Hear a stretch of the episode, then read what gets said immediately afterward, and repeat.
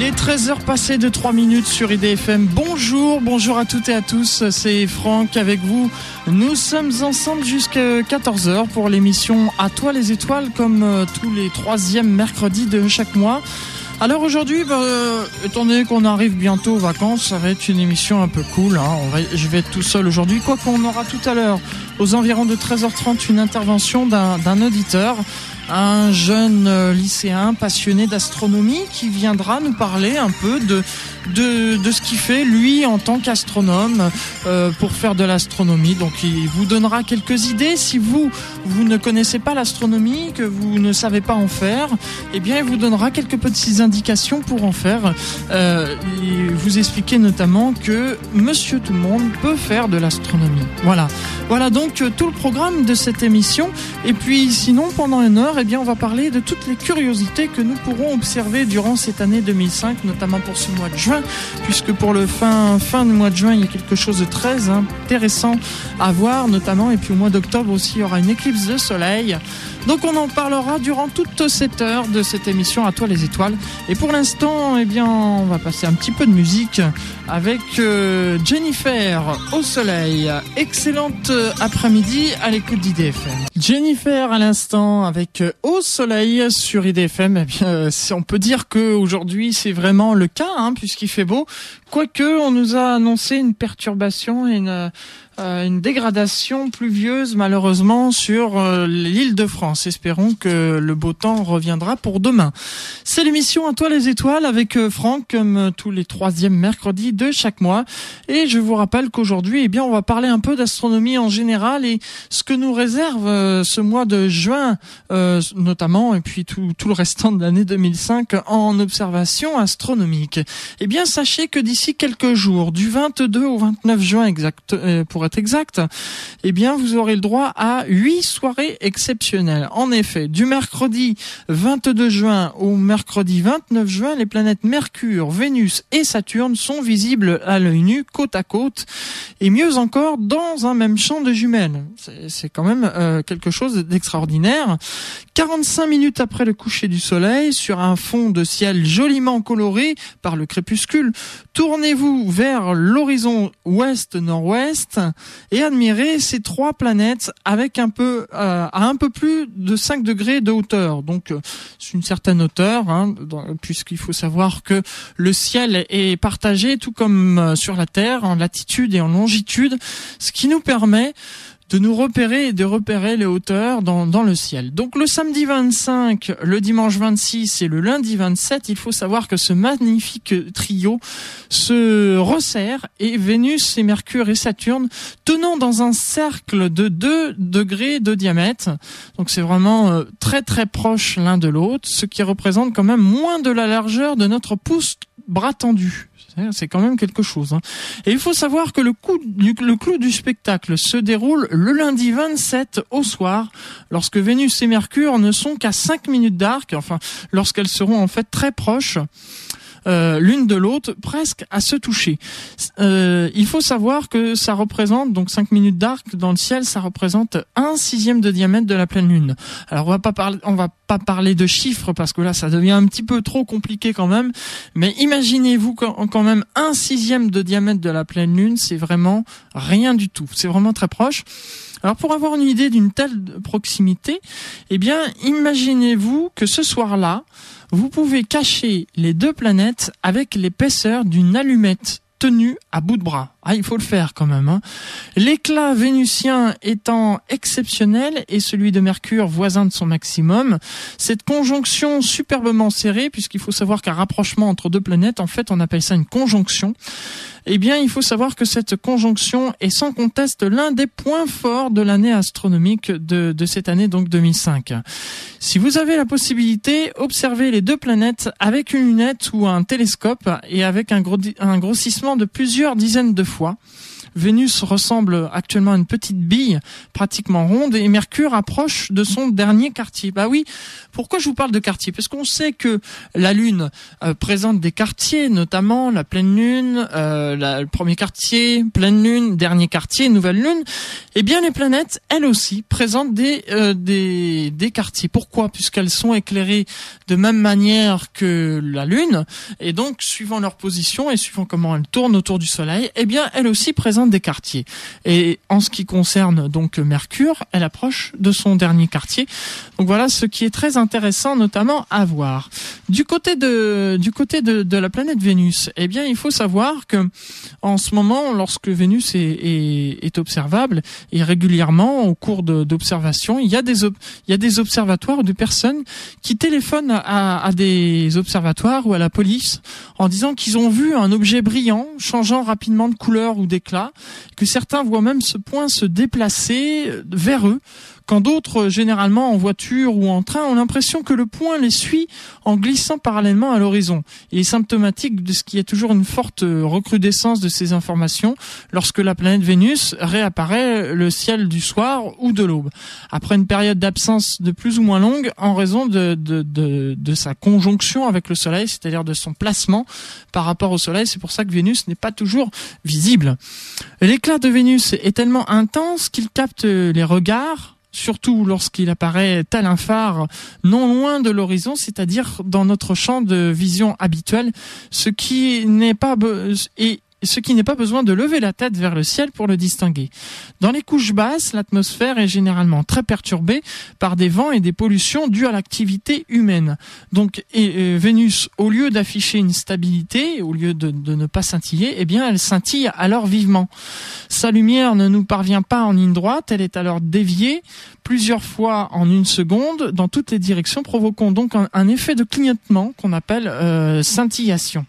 Cette dernière est accompagnée de brusques changements de couleur, à de quoi surprendre les observateurs novices. La, la scintillation de Vénus, en effet, ne se rattache pas, ne se rattache à aucun phénomène connu lors des déplacements d'un avion ou d'un hélicoptère tout feu allumé. C'est donc pour ça qu'on a tendance à dire que c'est un ovni. L'éloignement de Vénus donne par ailleurs naissance à l'illusion de déplacement souvent signalée.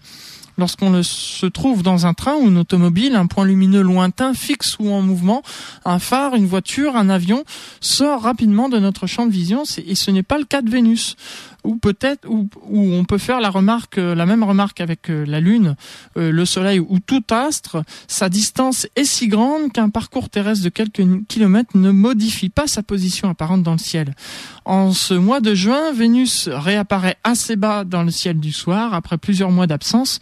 Donc espérons que on n'aura pas trop de, de, télé, de coups de téléphone à la police pour dire qu'il s'agit d'un ovni ou quelque chose comme ça avant de, avant de, de dire que c'est un objet volant non identifié, euh, assurez-vous bien qu'il s'agit d'un phénomène naturel, puisque faut savoir quand même que la police a autre chose à faire et puis si vous appelez comme ça, eh bien, on risque de vous rire au nez. Voilà, on va faire une petite pause musicale. Euh, tout de suite avec euh, tiens on va, on écouter un extrait de titre de d'agent secret euh, extrait de, de série télévisée. Et nous allons écouter Peter Goon avec le thème for Peter Goon et c'est tout de suite sur IDFM dans cette émission À toi les étoiles. IDFM, c'est l'émission À toi les étoiles avec euh, Franck jusqu'à 14h. D'ici quelques minutes, euh, vers 13h30, nous aurons un auditeur euh, qui viendra nous parler un petit peu d'astronomie. Donc on posera quelques questions. Et puis on va parler de, de quelque chose qui s'est passé il y a 20 ans. C'était le 2 juillet, enfin bientôt 20 ans, c'était le 2 juillet 1985. C'était la sonde Giotto qui s'envolait vers Halley ce fut une aventure époustouflante lancée par l'une des premières fusées Ariane 1. Giotto était la première mission interplanétaire de l'agence spatiale européenne. Plongeant dans la chevelure de la comète de Halley, la sonde survola son noyau. Le 13 mars 1986 à moins de 600 km de distance. S'offrant le luxe de fonctionner encore après le terrible bombardement de particules cométaires qu'elle venait de subir, Giotto fut reprogrammée pour rendre visite à la comète Gig Schlerup, c'est un nom très difficile à prononcer comme vous pouvez le voir, qu'elle euh, fit avec succès au mois de juillet 1992. Voilà, tout ça est tiré du livre de Guillaume Cana. Souvenez-vous, Guillaume Cana que j'avais reçu par téléphone dans cette émission À toi les étoiles, euh, pour l'émission à toi des, la toute première émission d'À toi les étoiles en décembre 2004. Et puis euh, un, un, gros plan, notamment toujours extrait de ce, de ce livre Le ciel à l'œil nu par Guillaume Cana. Euh, quelque chose qui va se passer d'ici quelques jours, ce sera le 4 juillet 2005. C'est la sonde Deep Impact qui va rentrer en collision, qui va faire un impact sur le noyau d'une comète. En effet, c'est une partie de la sonde américaine Deep Impact qui devrait s'écraser sur le noyau de la comète Temple 1. L'événement ne se déroulera bien sûr que si la sonde quitte notre planète comme prévu, et ça s'est prévu, ça s'est passé comme prévu bien sûr. Cet impact devra créer un cratère de 100 mètres de diamètre et de 25 mètres de profondeur dans la croûte de la glace d'eau et de poussière. La scène devra, sera observée et filmée par deux caméras de la sonde puis retransmise vers la Terre. À savoir justement qu'à cette occasion, eh bien, il y aura euh, des, soirées spéciales qui seront organisées, notamment euh, à la Cité des Sciences et de l'Industrie. Et puis j'ai reçu des, des, questions, notamment par internet, où on me demandait est-ce que l'impact de Deep Impact sera visible à l'œil nu? Eh bien, réponse affirmative. Normalement, il faut espérer justement qu'on ait un ciel sans nuages, ça c'est important. Et euh, d'après d'après euh, J. Davidowicz de l'association Planète Mars, eh bien normalement, si on se trouve dans un horizon bien dégagé, à l'abri de toute pollution lumineuse, eh bien nous devrions pouvoir voir à l'œil nu cet impact. Euh, sur euh, cette euh, comète. Sinon, eh bien, comme je vous l'avais dit, sachez qu'il y aura des soirées qui seront organisées, notamment ce 4, euh, ce, lundi 4 juillet, en direct de la Cité des Sciences et de l'Industrie. Il vous sera proposé notamment des conférences, des conférences, et puis aussi donc et retransmis sur écran géant des images. Donc, comme on avait eu l'occasion de voir lors de l'atterrissage de Titan sur, pardon, l'atterrissage de de Huygens sur Titan. Voilà, euh, c'était euh, au mois de janvier ou février, je ne sais plus trop. J'ai un trou de mémoire. Eh bien, peut-être que notre invité tout à l'heure pourra nous le confirmer. Et puis toujours dans, les choses intéressantes qu'il y a à voir au mois de juillet, euh, si vous voulez faire de, l'astronomie, eh bien l'été le, est la bonne période, quoique Quoique, euh, il faut savoir que c'est pourtant en hiver que le ciel est vraiment le plus beau et se prête mieux à l'astronomie. Mais en hiver, vous allez me répondre, oui, il fait froid, donc on préfère rester chez nous. Voilà. Et oui, mais il faut savoir que si on se couvre bien, qu'on prend des moon boots, un bon anorak euh, et puis une thermos avec du café et tout ça, eh bien vous pouvez sortir et puis pardon, observer notamment euh, euh, ce que vous réserve le mois, euh, ce que vous réserve le ciel en hiver et c'est magnifique. Ce qui ne veut pas dire que ce n'est pas beau en été, mais c'est vrai que nous, les astronomes, on préfère quand même euh, le ciel d'hiver. Alors en été notamment, eh bien, on a ce qu'on appelle le triangle de l'été. Alors qu'est-ce que le triangle de l'été? Eh bien, c'est trois, étoiles qui font partie de trois constellations et qui représentent donc un triangle dans le ciel, triangle isocèle, qui est visible notamment à la belle saison, ce qu'on appelle euh, le triangle dans l'été. Toujours dans les, sinon toujours dans, dans les, dans ce que l'on peut voir euh, durant durant le, mois de juillet. Donc on va voir un petit peu euh, d'ici jusque 14 heures tout ce que on pourra voir durant les vacances, durant ce mois de juillet et août. Et puis on terminera en parlant rapidement de cette euh, éclipse de annulaire de soleil qui aura lieu au mois d'octobre. Sachez qu'il y aura d'autres émissions spéciales qui seront consacrées notamment à toi les étoiles sur ce sur cet événement. Alors le 8 juillet, eh bien sachez que vous aurez un magnifique trio crépusculaire. C'est l'éclat de la planète Mercure qui a légèrement baissé depuis la fin du mois de juin. Mais le trio qui s'affiche dans le ciel euh, du, mois de juillet, notamment ce vendredi 8 juillet, une heure avant le coucher du soleil, mérite euh, plus d'un coup d'œil, puisque Mercure et Vénus et le mince croissant de la Lune renaissante sont parfaitement alignés au-dessus de l'horizon nord-ouest. Et ça, c'est vraiment des, des, choses très jolies à voir. Elles sont vraiment très proches l'une de l'autre et Vénus trône à mi-distance entre les deux, entre les deux astres bien visible à l'œil nu, en prenant soin toutefois de choisir un lieu d'observation parfaitement dégagé, puisqu'elles sont basses sur l'horizon. Le trio ne se trouve que très bas, donc euh, comme je vous parlais tout à l'heure, je vous parlais tout à l'heure de degrés, mais on va pas rentrer dans des détails un petit peu trop compliqués. Mais pour ceux qui savent, eh bien, je peux, vous, dire notamment que ce sera qu'à 5 degrés de hauteur. Donc là, euh, les experts vont dire ah oui effectivement c'est très bas. Euh, il faut savoir que en fait ça représente la, la hauteur du pouce bras tendu. Donc vous voyez que c'est vraiment très bas. Cette réunion est splendide dans des jumelles puisque les deux planètes et la Lune sont visibles dans un même champ. Donc ça c'est intéressant à voir.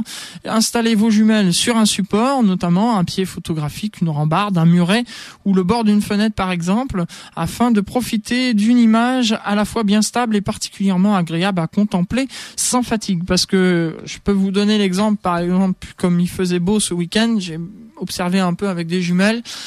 Et si elles sont pas placées sur un pied, eh ben au bout d'un moment, on commence à fatiguer, on commence à trembler, on n'a pas des images stables, donc on ne profite pas pleinement euh, de la beauté du spectacle.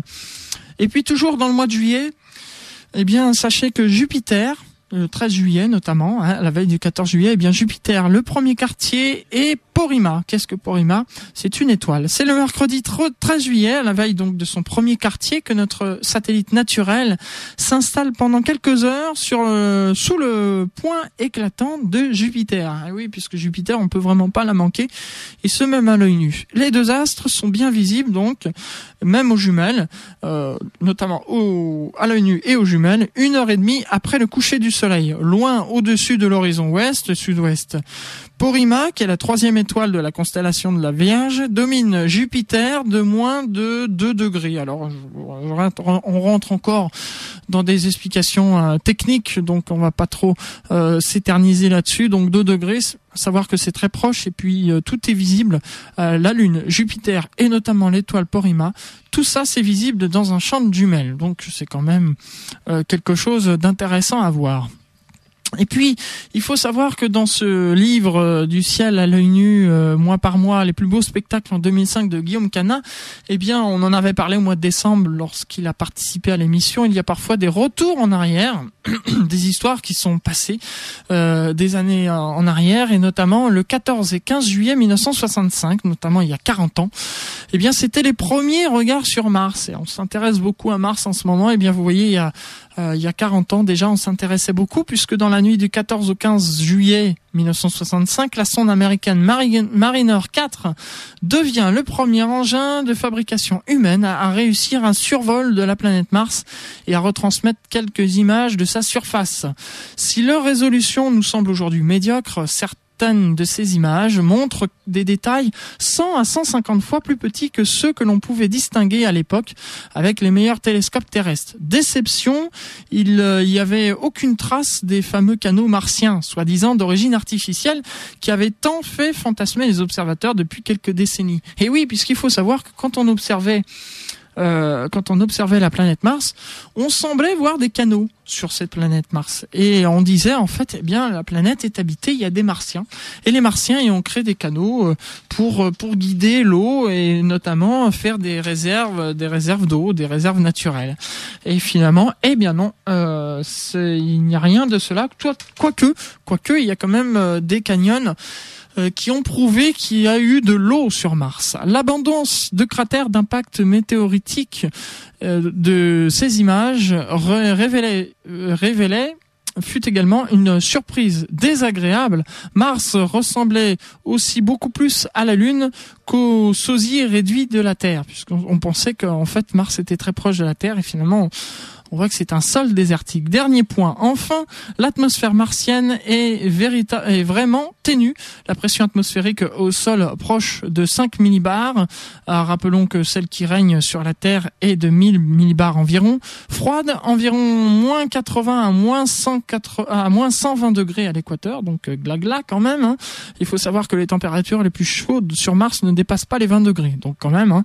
Et essentiellement constituée de gaz carbonique, ce qui fait qu'on ne pourrait pas respirer sur la planète Mars. Je vous propose quelques minutes de musique et puis on se retrouve juste après avec euh, notre invité qui est un jeune passionné d'astronomie.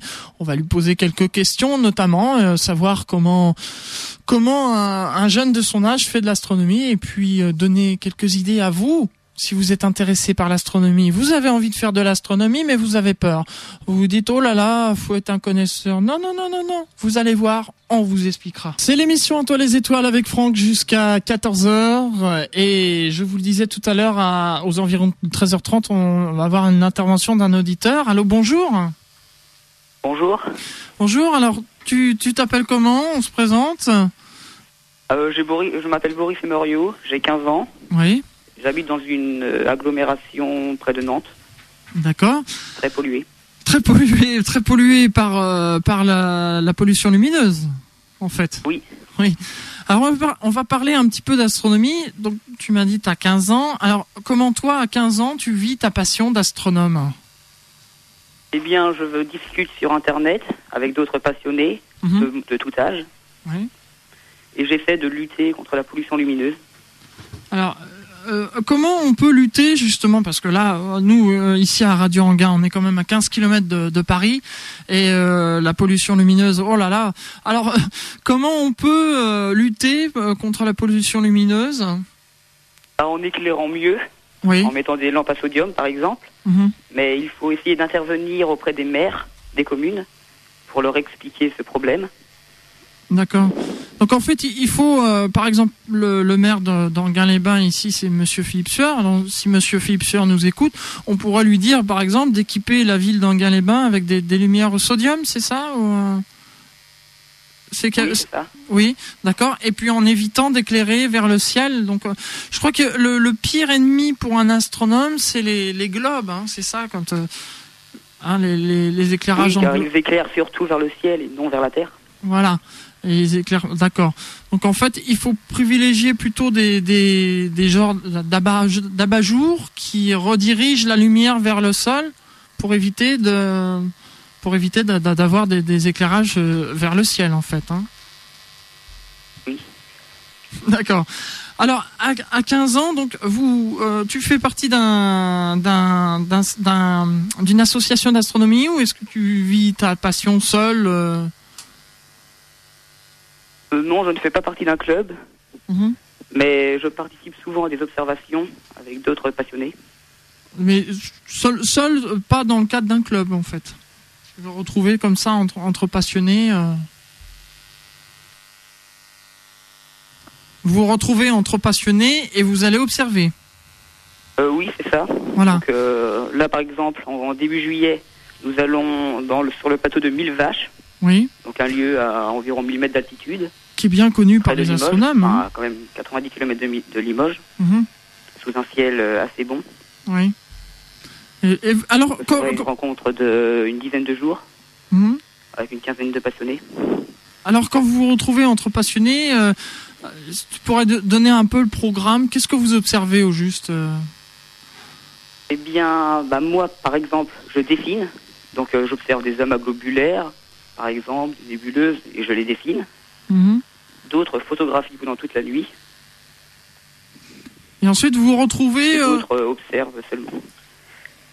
Et ensuite, vous vous retrouvez pour, euh, pour euh, visionner ces photos, ces films, faire des échanges notamment Comment? Vous vous retrouvez ensuite pour, pour, faire, pour visionner ces films, ces photos et faire des échanges notamment Oui, oui, nous nous retrouvons après, le jour, pour mhm. regarder les images des autres amateurs et les mhm. comparer, alors, décrire les observations de la veille. D'accord. Et notamment, il y a des sites d'échange, puisque on, s'est connu notamment sur un site euh, d'astrosurf. Alors, on peut en parler. Hein. c'est un site, euh, on peut dire, c'est la bible de l'astronome, notamment, où on a pu, on, a des forums qui sont à disposition, euh, notamment par sujet. Et puis, on peut sur AstroSurf faire son propre, son propre site perso en y mettant justement ses images, ses commentaires, etc. N'est-ce pas? Oui, c'est ça, c'est très utile. On peut discuter avec d'autres amateurs. Donc euh, j'y passe beaucoup de temps. et, tu as un site astronomie, as un site toi sur sur AstroSurf ou Non, j'en ai pas, mais en début juillet, je vais en faire un. D'accord. Bah, je vais raconter mes observations. Voilà. Et mettre en ligne mes dessins. Ah, parce que tu fais aussi des, donc des dessins.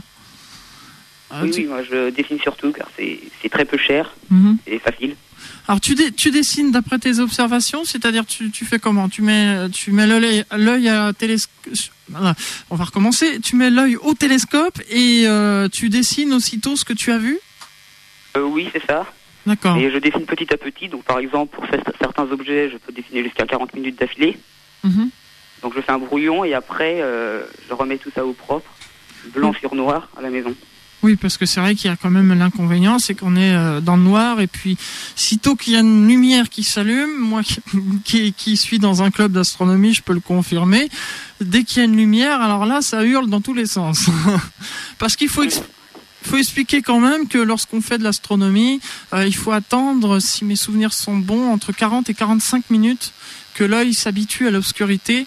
Et sitôt qu'on a une source de lumière assez violente dans l'œil, eh bien, il faut tout recommencer. Il faut de nouveau attendre 40 à 45 minutes pour être vraiment, euh, euh, pour vraiment avoir l'œil bien accoutumé pour, pour ces observations.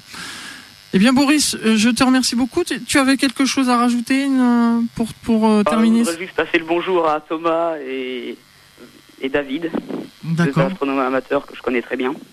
Eh bien voilà, eh bien on lui fait, on fait un coucou à Thomas et à David, astronome amateur, et puis vive l'astronomie. Donc, eh bien, merci, merci beaucoup de, de l'intervention, Boris. Et puis, euh, dès que ton site internet sera disponible sur euh, AstroSurf, eh bien, parle-nous-en. On donnera l'adresse dans cette émission de, euh, de À toi les étoiles. D'accord. Merci beaucoup. Au revoir. Au revoir. Nous allons continuer dans cette émission À toi les étoiles. Euh, tout de suite. Alors je vous rappelle que c'est, ben, nous sommes sur le sujet de l'astronomie évidemment. Et puis j'étais en train de vous parler de notamment de de d'événements qu'on pourra voir pendant pendant cet été, euh, notamment donc là on va parler de ce qu'on pourra voir le 21 juillet. C'est la plus grosse pleine lune de l'année 2005. Eh oui, parce qu'il faut savoir que la pleine lune n'a pas toujours la, la même grosseur. Pourquoi? Parce qu'en fait euh, la lune, eh bien n'est pas ne, ne décrit pas un rond euh, parfait autour de, de, la Terre, elle est légèrement inclinée, ce qui fait que des fois, eh bien, elle est soit plus proche ou soit plus éloignée de, de la Terre, et c'est ce qui explique justement pourquoi on a des éclipses annulaires et des éclipses totales. Donc je vous en parlerai tout à l'heure puisqu'on va parler de l'éclipse annulaire du mois d'octobre. Et il faut savoir, et justement dans ce livre euh, du ciel à l'œil nu, mois par mois, les plus beaux spectacles en 2005 par Guillaume Cana, eh bien il dit dans son livre justement que la Lune a une orbite ovalisée autour de la Terre, ce qui explique donc qu'elle ne cesse de s'éloigner, de se rapprocher de nous. Ainsi comme une voiture change de taille apparemment selon sa distance, eh bien notre satellite naturel aborde une face plus ou moins large en fonction de sa position. Lorsqu'il se situe au plus près de la Terre, juste au moment de la pleine Lune, il nous paraît vraiment énorme lors de son lever. Ce, et ce d'autant plus forte que l'absorption astro, atmosphérique pardon, au ras de l'horizon a tendance à déformer son disque naturellement circulaire. Oui, puisque faut savoir que lorsque la Lune se lève, elle est basse sur l'horizon, donc elle a plusieurs couches d'atmosphère à traverser, ce qui fait un effet loupe, et elle nous paraît vraiment énorme. Alors il faut savoir que le 21 juillet, 45 minutes environ après le coucher du soleil, eh bien vous pourrez guetter l'apparition de la plus imposante pleine lune de l'année, plus de plus de 33,5 minutes d'arc. Alors là, on part dans des détails un petit peu trop compliqués. En fait, euh, pour les spécialistes, vous saurez de quoi je parle quand je vous parle en minutes d'arc. Hein. C'est une, unité de valeur qui donne la grosseur. Et si le ciel est légèrement brumeux, eh bien vous remarquerez outre sa taille une coloration rouge orangée de sélénée, semblable à celle du Soleil qu'on peut voir notamment lors de certains crépuscules. Toujours dans les, dans les choses intéressantes à voir, et notamment le 27 et 28 juillet, la montée en puissance de la planète Mars. Deux heures avant le lever du Soleil, le mercredi 27 et le jeudi 28 juillet, le dernier quartier de lune accompagne le point orangé de la planète Mars au-dessus de l'horizon sud-est. Trois mois avant son opposition, Et oui, il y aura une opposition de Mars. Alors, qu'est-ce qu'une opposition en fait? Eh bien, c'est quand la planète Mars, la Terre et le Soleil sont parfaitement alignés. Donc, on en reparlera euh, plus en détail euh, d'ici trois mois, justement, dans les phénomènes astronomiques à observer durant le mois. Il faut savoir que Mars brille de plus en plus vivement dans le ciel en seconde partie de nuit. Si la Lune a frôlé notre euh, voisine lors de notre dernière rencontre, lors de la dernière rencontre donc le 29 euh, juin, j'en parlais tout à l'heure, elle reste à plusieurs degrés sur sa droite ce mercredi 27, puis sur la gauche le jeudi 28. Ça c'est marrant, hein, d'un jour sur l'autre, puisqu'il faut savoir que la Lune ne se lève pas, elle se lève 52 minutes plus tard à chaque fois, donc ce qui fait que sa position évidemment change d'un jour à l'autre. En fait, on a presque l'impression qu'elle joue à saute-mouton. avec la planète. C'est marrant parce qu'il a, il a vraiment de l'humour, Guillaume, Guillaume dans son livre. Et puis un petit gros plan justement, euh, à savoir qu'on a un messager pour euh, Mercure, ce qui a été lancé le 3 août 2004, c'est la sonde américaine Messenger qui doit survoler notre planète le vendredi 29 juillet 2005 lors d'une manœuvre d'assistance gravitationnelle. Elle va passer à moins de 2300 km du sol et prendre un léger virage qui permettra d'atteindre la planète Vénus au mois d'octobre 2006 pour une autre manœuvre suivie d'une troisième en avril 2007. Messenger effectuera ensuite trois survols de Mercure entre les mois de janvier 2008 et septembre 2009 avant de parvenir enfin à se satelliser autour de cette planète en mars 2011 pour une mission d'observation orbitale d'une année. Oui, puisqu'il faut savoir que euh, les, les, sondes, évidemment, n'ont pas de, de, moteur ou ont un moteur ionique, c'est-à-dire qu'ils utilisent, euh, ils utilisent une source euh, d'énergie très faible et qu'il leur faut un petit coup de pouce. Donc, ils utilisent euh, l'attraction des planètes pour pour se lancer, pour se donner un petit peu de vitesse et se déplacer, notamment dans dans, bah, dans le ciel, dans, dans l'espace. Sinon, eh bien, il existe des, des sondes qui ont du carburant. Mais le problème, c'est que lorsqu'on met du carburant, eh bien, la sonde est plus lourde. Qui dit plus lourde dit plus cher. Et qui dit plus cher, eh bien, dit des fois que ce n'est pas facile euh, de, de mettre à jour cette expérience. Et notamment euh, lorsqu'on a une, destruction du une destruction du lanceur, comme c'est arrivé lors de euh, la première Ariane 5 version 10 tonnes. Euh, lorsqu'elle présente un risque euh, pour la planète puisqu'elle était partie de travers, donc elle risquait de s'écraser sur des habitations. Eh bien, quand c'est comme ça, on fait tout exploser corps et bien. Et malheureusement, eh bien, le satellite est perdu. Quelques minutes de musique et puis on se retrouve euh, pour parler de ce que l'on pourra observer durant ce mois d'août, donc durant les vacances d'été. Et puis on terminera rapidement avec euh, cette fameuse éclipse annulaire que je vous parlais du mois d'octobre. C'est à toi les étoiles avec euh, Franck jusqu'à 14 h euh, nous arrivons à, bientôt à la fin de cette émission. On va parler rapidement de ce que l'on pourra regarder durant ce mois d'août et notamment le 4 août, une infime Lune et Saturne. Alors qu'est-ce que cela veut dire? Eh bien, la, la facilité n'étant pas toujours la meilleure des choses, voilà une observation très délicate à mener à bien.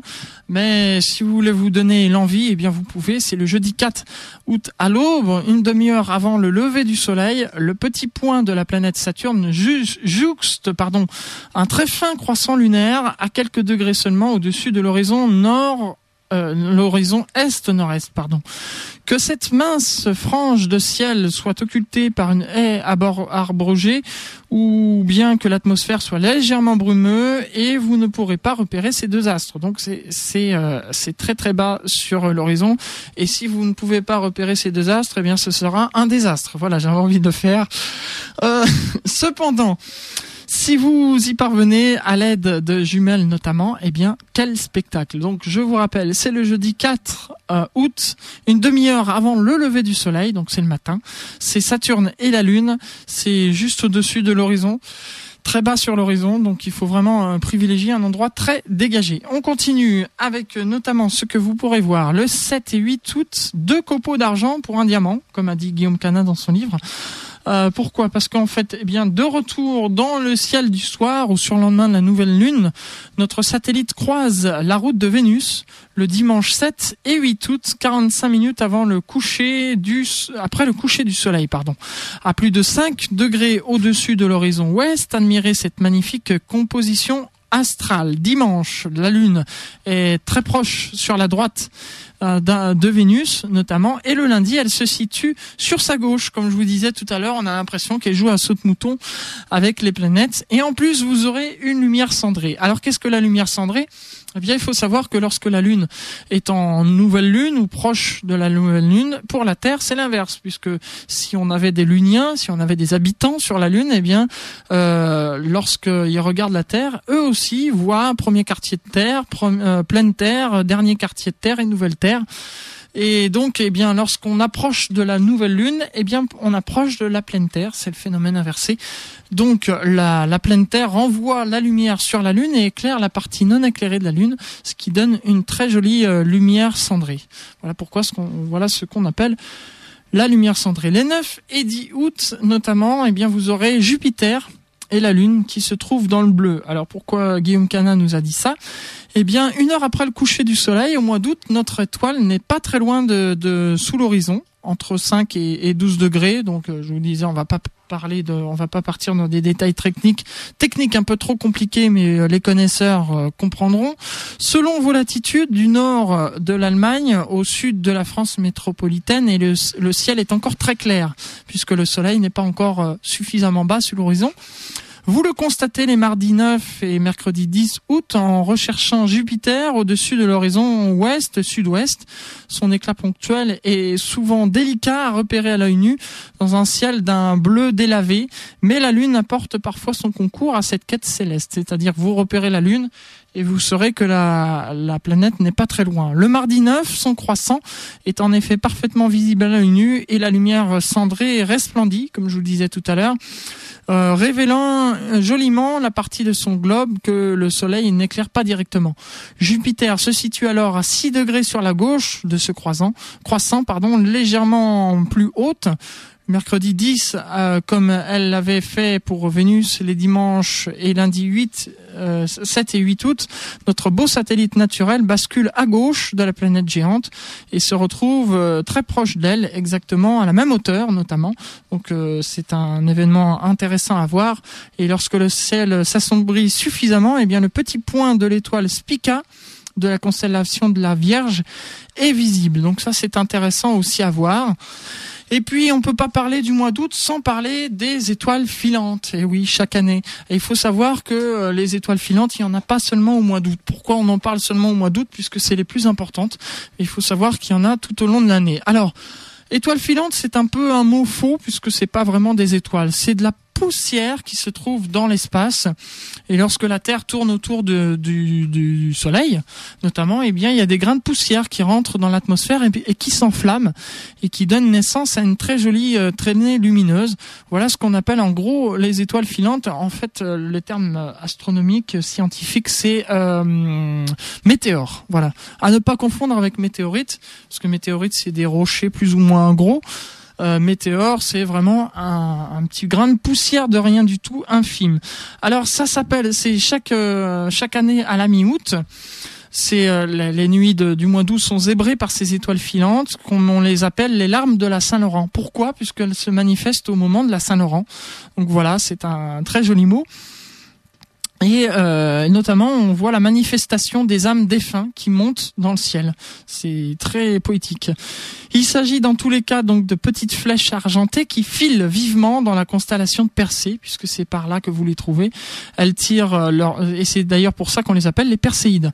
Cette année, il faut les guetter plus particulièrement au cœur des nuits du 11 au 13 août dans un beau ciel noir débarrassé de la lune. Donc si en plus vous n'êtes pas gêné par la lune, eh bien là ça va être génial, être très joli à voir. Passer du temps à l'extérieur euh, avec de, de les grosses chaleurs du jour, enfin si on a un bel été, puisque d'habitude euh, le baigner notamment par les senteurs nocturnes, entouré par les sons de la nuit que la nuit diffuse, et contempler quelques étoiles filantes au gré des discussions paisibles avec des proches que rêver mieux. Si l'aventure vous tente, installez-vous dans un fauteuil, une chaise longue, face à l'horizon nord-est, puis est, et laissez filer vos pensées et vos échanges amicaux au rythme des Perséides.